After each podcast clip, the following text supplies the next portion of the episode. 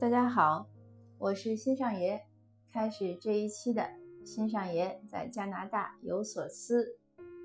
那上一期呢，我谈了关于离婚以后应该怎么办的问题，我把音频发到朋友圈，有一位熟悉我的朋友就留言说，谈这样的话题好像你都有经验似的，我就笑了，我当然给他发一个笑的表情符，我说对我没有实际的经验，但是呢。呃，我有很多理论的经验，怎么讲呢？因为我听了很多很多朋友的故事，我也看了一些书，那这些东西呢，都给我一些启发。就像那个著名的学者徐卓云说：“全世界人走过的路，都算我走过的。”那我想呢，我们其实每个人都应该有这样的勇气，因为大家都是第一次来到人世间。当我们把所有的事情、可能的经历和遭遇都尝试过之后，当我们有了一些实践经验之后，多半呢，有些事情也不会再重复。呃，而且很多时候，往往呢，人越睿智呢，就是越到老年的时候，那是不是很可惜啊？你满肚子的经验却没有用武之地。所以呢，我就想，我们平时呢，确实应该是多向他人学习。多听听别人的经验、别人的事情、别人的故事，从他们的呃收获啊，或者失败呀，或者努力中呢，汲取一些教训啊，或者就是一些呃指导给我们自己。那关于离婚呢，其实上一期时间有限，我还有两个很精彩的故事没有讲，两个都是我身边的朋友。第一个呢，给我讲。他自己呢是很多年以前来的留学生，克服千难万难，学完语言，学完专业课，三十一岁大学毕业，开始做一点小生意，事业刚刚有成，结婚生孩子，你是不是很美满呢？而且找的还是他的同乡。可是呢，孩子有了不久之后呢，呃，岳母不喜欢了，岳母呢就说，因为他的太太呢也是来留学认识他的。岳母就说：“我们送孩子出来呢，是来读书的，不是来结婚的。就希望他们离婚，希望他自己的女儿呢能继续事业。那我这位朋友呢，呃，他也很大度，经过一些努力，然后他看到太太确实没办法拗过自己的妈妈，太太也想读书，他就同意离婚了。呃，他们离婚呢，离婚的很友好，他自己净身出户，因为他觉得太太要带孩子。”生活也不容易，他把房子和车以及家里所有的这个有价的东西都留下来，他自己拎着包就走了。那后面呢，他又重新开始奋斗，又开始做生意，这样这样又有了自己第二个家，生活还是很幸福。那当他跟我讲这个故事的时候呢，我觉得好遗憾。我说你当时为什么不再努力一下呢？比如说求求你岳母呀，或者再跟你太太说一说呢？他就说的很干脆。他说：“他们既然就是下了决心，他说那为什么我要让他做牺牲呢？对吧？他说我，而且当时也不是马上就离，他们有大半年、一年的冷静期。呃，到了年底，太太还是没有回心转意，他就觉得算了。他说，既然跟着我觉得不幸福，既然觉得现在的日子不是你想过的日子，那我何必阻拦你呢？那我应该给你自由，并且祝福你未来很好。”所以呢，他们一直都是朋友。当他太太读书很困难的时候，他都就是督促他太前妻了，就督促前妻说：“你一定要坚持，否则你什么都没有了。你是为了学习才离婚的，放弃了家庭，那你一定要坚持，那是你想过的日子。”那后来太太呢也很不容易，读完了书，在公司做了高管。总之都是两个快乐的故事吧。那我另外一个朋友呢，他是个西人。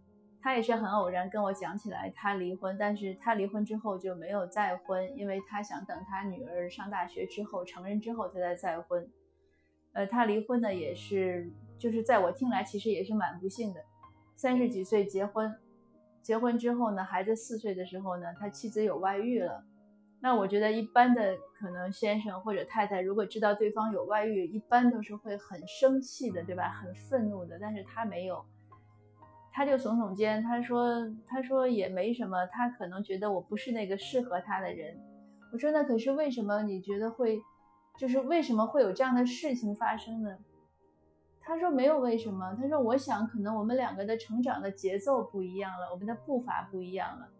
因为在结婚前呢，他们两个都是在饭饭馆里，他是做侍者，他太太在酒吧里做服务员，所以差不多是一样的职业。”结婚之后呢，他希望给家人一个更好的经济收入和稳定的一个一种环境，他就又去学习考一些 license，考一些执照，呃，做地产代理啊，做什么代理。可是呢，他说，他说他太太就是他前妻了。他说他前妻，他说他前妻的名字，他说他可是一直没有进步，他没有变化，他还是在原地，他一直做酒吧。他太太到现在可能孩子已经十八，那就是五十多岁了，他太太还在那个酒吧里工作。当然，我这个朋友也没有什么批评的意思，他就说那样他觉得好就好啊，他觉得很稳定就好。呃，他说有的人可能就是不喜欢变化，喜欢稳定，那也就这样了。后来他太太还真的跟那个外遇一直在恋爱同居，前两年结婚了。呃，他说呢，我很祝福他们，他终于找到了自己幸福的一个一个婚姻。他女儿呢，上到应该是上高中的时候呢，他把他女儿送到。一个很贵的私立学校，他是他是送的倾家荡产，就是他所有的积蓄都花进去了，还借了很多钱。呃，我就问他，我说那你为什么要这样做呢？你你你太太也没有一个，就是你前妻也没有一个分担。他说他没有钱，我他当然不会，我也不会跟他要钱，他能照顾好自己就不错了。我说那你为什么要这样做？他就很吃惊，他说这是我的女儿呀，他说我要。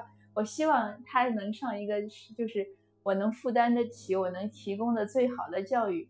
所以呢，就是他们给我的，就这两位朋友给我的印象都是，当婚姻失败了，当自甚至自己被抛弃了，因为太太有外遇了。像第一个婚姻的，第一个朋友的婚姻呢，因为太太要读书，不想要他了，就其实都是对方是要离提出离婚的。可是他们都没什么，没有觉得像常规的觉得我被抛弃了，你背叛我了，你欺骗我了，你利用我了，都没有。他们只是很平静地接受了这个结果，然后又开始自己新的生活，并且他认为这个是对双方都好的，他也没有怪怨，就就是对对方没有怪怨，还很诚恳地去去帮助啊，去支持对方，这个就是很好的榜样。那说到关于婚姻的话题呢，就是这类的故事，因为我听了很多，当然也有一些不好的，比如说怨妇啊、怨夫啊。有一些人确实是这样，他每当跟你谈论任何话题的时候，他都会抱怨，他甚至有的时候就是鸡蛋里挑骨头，就说：“哎，你把这个该煮的鸡蛋煎了，把那个该煎的鸡蛋蒸了，就是总会有不好。”任何人做事情，他都能挑到毛病。那他们觉得自己就很优秀，确实有这样的人。那这样的人呢，对我对我来说呢，也就是见贤思不齐，见不贤而内自省吧。就是我们提醒自己，自己不要这样抱怨。但是更多的时候呢，眼光要放在那些呃积极向上的人的身上，他们常常带给我非常非常大的一种鼓舞的力量，能帮我克服一些困难。那当我难做一些决定的时候，我就有时候难免会想到身边的这些亲人呀、朋友啊，或者我从书上读到的那些故事的例子，这些都是很励志的，而且确实有指导作用。那因此呢，我才会有上一次的那样的分享。有些人可能觉得自己已经很成熟了，觉得自己什么都见过，觉得自己没有不知道的，呃，觉得自己永远是正确的。